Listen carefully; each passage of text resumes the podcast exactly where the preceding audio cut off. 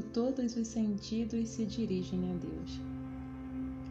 Tem dias e não são poucos que eu anseio te ver, te tocar, mas tem outros que todos os meus sentidos querem te alcançar de alguma forma. Depositar toda a minha energia e o instinto em um único sentido para te encontrar parece-me pouco. Meu coração imperfeito, limitado e incoerente sonha alto. Ele sabe de si, mas deseja a ti. E isso faz mover todos os demais sentidos. Os olhos querem te ver a ponto de ser capaz de contemplar de forma que te enxergue no mais profundo de ti, ultrapassando todas as barreiras impostas por aquilo que se antepõe à visão. Assim, também as mãos desejam te tocar pelo menos parte de ti, por todas as experiências que fiz e por tudo aquilo que senti ao tocar mas também pela graça de ter sido suavemente tocada, fazendo-me despertar e sentir tua presença.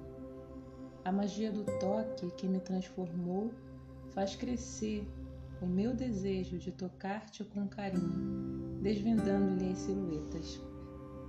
E todos os dias os meus ouvidos se dispõem a ouvir-te, porque deseja orientar-se pela sua voz como o caminho certo tudo muda quando tua voz se faz ouvir. Rompe-se a surdez, tudo gira em torno do som da tua voz. Ela ressoa, grita com profunda suavidade e questiona, inquieta e me acalma.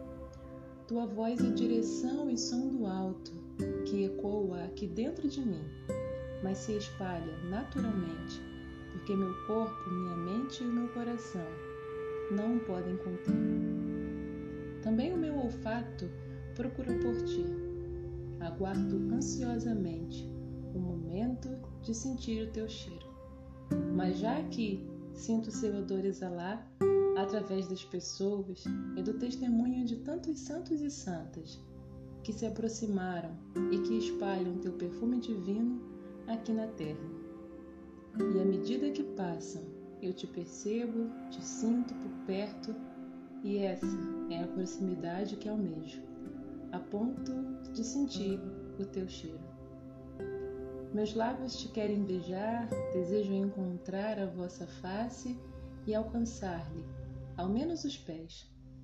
Isso recorda que também os meus foram por ti lavados e receber um beijo como um signo de amor eterno e forte, que vence a morte e a escuridão que fez inclinar-te sendo rei, que foi real, mas não ideal, que foi servo. Ao beijar-te, meus lábios querem anunciar-te, querem ser instrumentos de evangelização, querem estar a serviço e proclamar o teu louvor.